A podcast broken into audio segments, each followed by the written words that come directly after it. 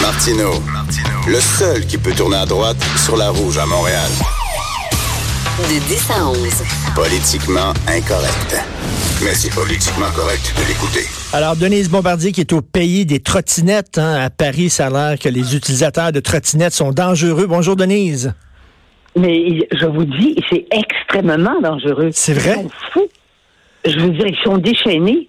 C'est le jour où ça arrive chez nous, euh, comme, comme je les ai vus ici, parce que je suis allée à Strasbourg avant ma Strasbourg. Vous savez, les Strasbourgeois, ils sont calmes. Alors, ils circulent à bicyclette à travers nous. Ils, ils, ils fonctionnent avec des trottinettes, mais ça ne donne pas l'effet que ça donne dès qu'on arrive à Paris. Mais qu'est-ce qui arrive Alors, là, à Paris avec les trottinettes quand ils montent sur les trottoirs, ils foncent dans les gens? Oui, oui, c'est-à-dire qu'ils vont très, très vite et ils tricotent entre les gens, vous imaginez?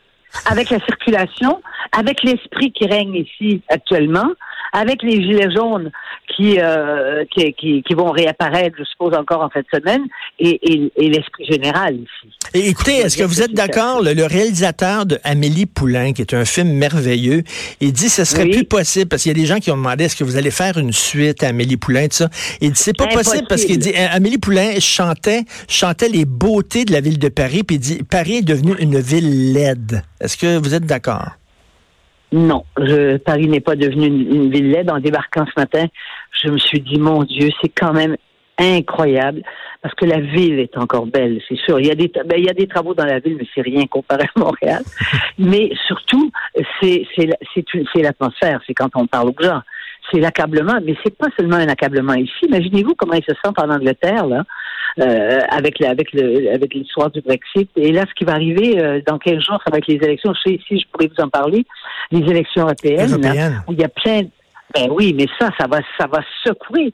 Et et il y a beaucoup de gens, ah ben, ce qu'ils craignent ici, et ils ont raison certainement, c'est que il y a des gens, le- la droite et l'extrême droite vont, vont être élus, vont être élus ou réélus ici, Ah, parce que on ne voit pas de solution ailleurs. Il y a beaucoup de gens qui voient plus de solution ailleurs. Oui, mais la droite et l'extrême droite, la, la droite et l'extrême droite vont être élus parce que justement euh, les, les, les partis de gauche ou de centre gauche euh, euh, ne, ne, ne, ne sont pas suffisamment sévères, par exemple, avec le respect des frontières. Mettons, on veut dire, à un moment donné, ils ont, à force de ne rien faire, à force de dire toujours on est impuissant, ben justement, ils, ils ouvrent la porte à une montée de l'extrême droite. De toute façon, c'était un rêve, l'Europe. Mais le problème, le problème, c'est que ça a été, c'est que l'Europe, qui est dirigée par les technocrates, Mm. c'est tout ce qu'on ne veut plus dans nos pays. Et je vais vous dire qu'en ce sens-là, c'est curieux à dire parce que j'en- hier, il y avait, je me suis fait poser des questions sur le Québec hier parce que je faisais une conférence euh, sur mes mémoires à, à Strasbourg. Il est venu plus, plus de, il y avait quoi, 150 personnes et, et qui se sont intéressés aux débats qui, qui sont les nôtres à l'heure actuelle. Mais il est évident, j'ai essayé de leur dire, ils ont dit, mais vous, vous êtes dirigé par un nouveau premier ministre. J'ai dit, mais c'est quelqu'un qui est très près des gens.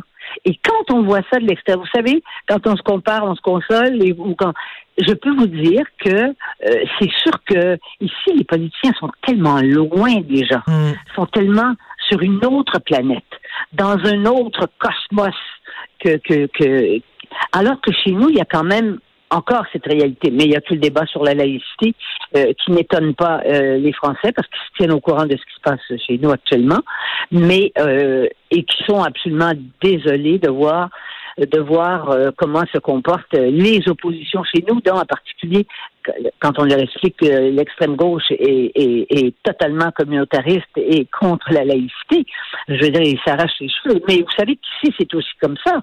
Les indigents, comment ils les appellent, de la République ici, là? Oui, les indigènes de la République. Les indigènes de la République, là, qui nous traitent de racistes, là, ben, et qui viennent tenir le discours chez nous, ben, ils l'ont, et c'est sûr qu'ils l'ont ici. Toutes les sociétés occidentales, à l'heure actuelle, dans tous les pays. Ce sont les mêmes problèmes avec une intensité différente selon le pays, selon l'histoire du pays. Mais on est tous en train d'être dans le même bateau. Mmh. Et c'est ça qui est frappant. Et vous parliez des technocrates qui prennent de plus en plus d'importance. Ça m'amène à ce sujet-là. Là, les hauts fonctionnaires, leur salaire explose. Ils sont rendus que les hauts fonctionnaires sont mieux payés que le premier ministre. Il y a quelque chose de, de, de, pas correct là-dedans. Là. C'est parce que les fonctionnaires, ça passe. C je veux dire, on, on les paye pas, on, on met leur salaire.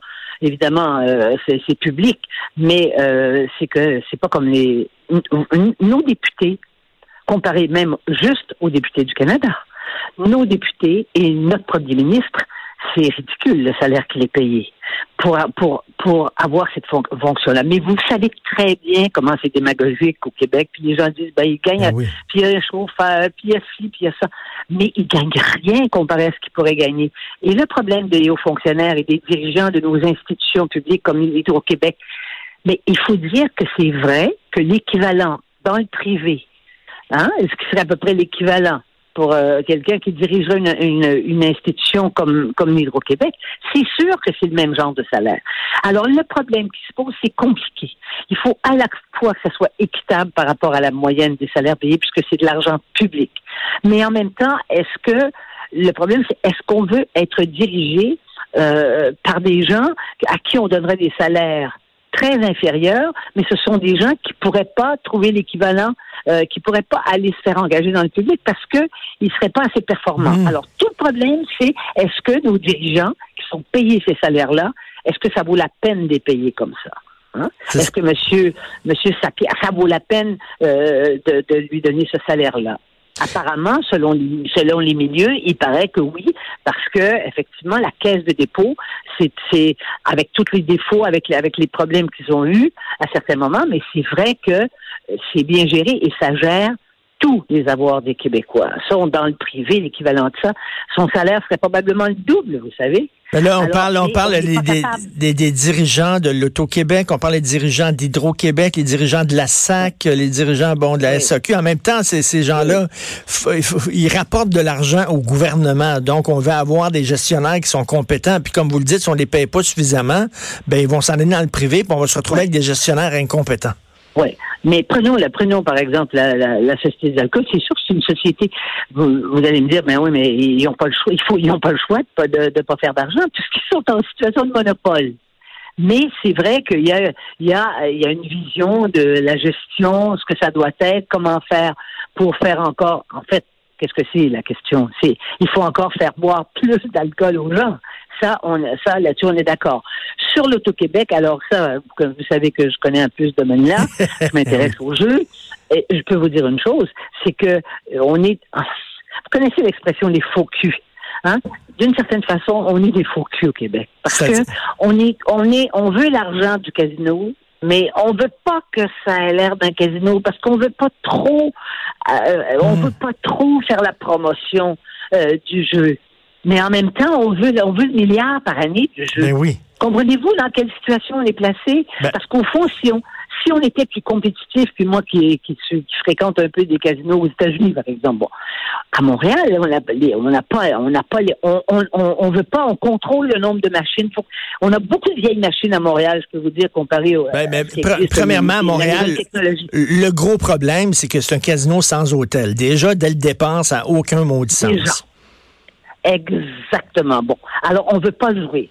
On veut, en même temps, on dit jouer, mais jouez pas. Alors, voyez-vous, ça, c'est notre rapport à l'argent et c'est notre rapport au jeu. Ben, la même Ça, chose avec le quelque chose. pot, Denise, la même chose, parce qu'on pourrait faire, mettons, développer un, un tourisme autour du pot, euh, euh, euh, attirer des touristes étrangers qui font le tour des Ouais, producteurs mais de pot. Mais là, on dit, mais- on y va, puis on y va pas. Non. Mais est-ce qu'on a envie d'avoir tous les poteux de l'Amérique du Nord chez nous? On peut. Ben non, mais tant qu'à le faire, tant qu'à le faire, faisons-le, là. Posons la, la question autrement. Ça faut que ça soit, faut que ça soit plus contrôlé quand même, Euh, parce que le jeu c'est quand même relativement contrôlé.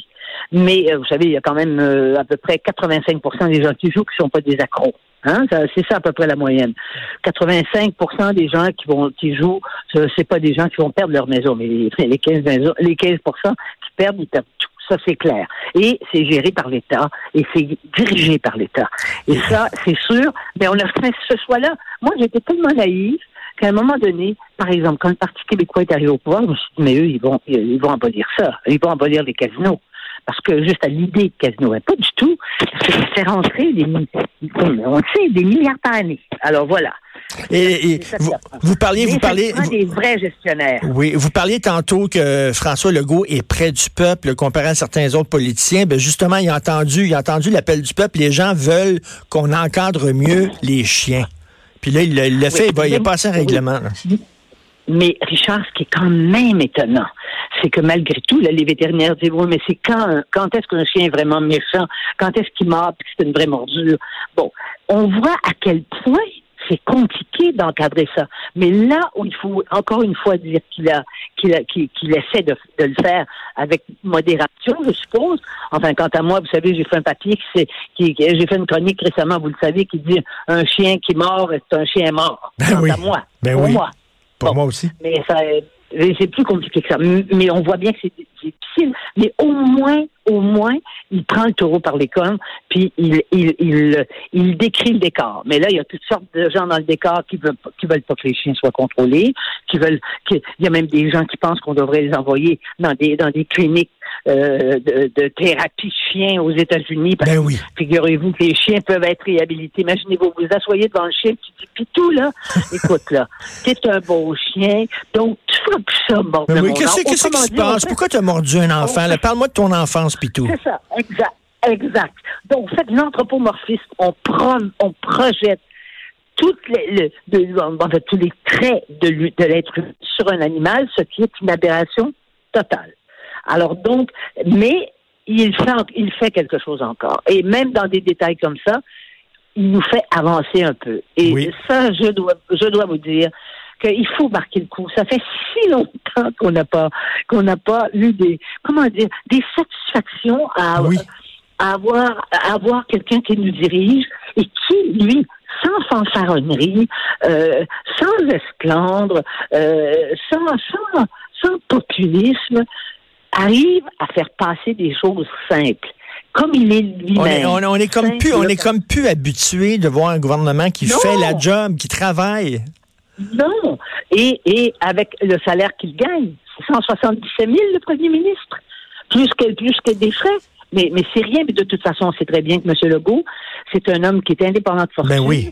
qui est pas, qui est pas multimillionnaire. On l'a vu quand on a, quand on, quand euh, des chiffres sont sortis. Mais c'est visiblement un homme se satisfait, qui, qui voulait pas en faire, il voulait pas faire de, de 300 puis 400 millions de dollars. Non, non, il est sincère, il veut, il veut servir, il veut Oui. servir le Québec, il est sincère là-dedans. Exactement.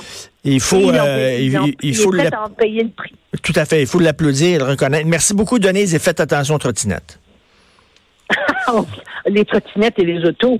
Et pour le reste, ben, euh, quand même, Paris, Paris. Mais je veux juste ajouter une chose. Et puis, je suis pas la seule. Ce matin, le taxi est passé. Il m'a dit, regardez à gauche, au fond, les, les, les tours de Notre-Dame. Je les ai pas regardées. J'étais pas capable. Ah oui. Et Moi, j'ai des, j'ai des, il y a des amis ici.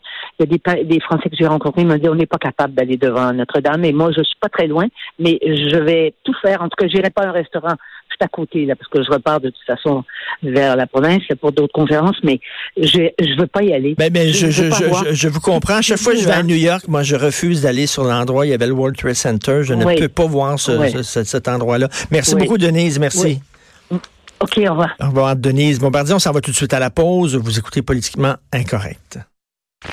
Politiquement incorrect. De 10 à 11.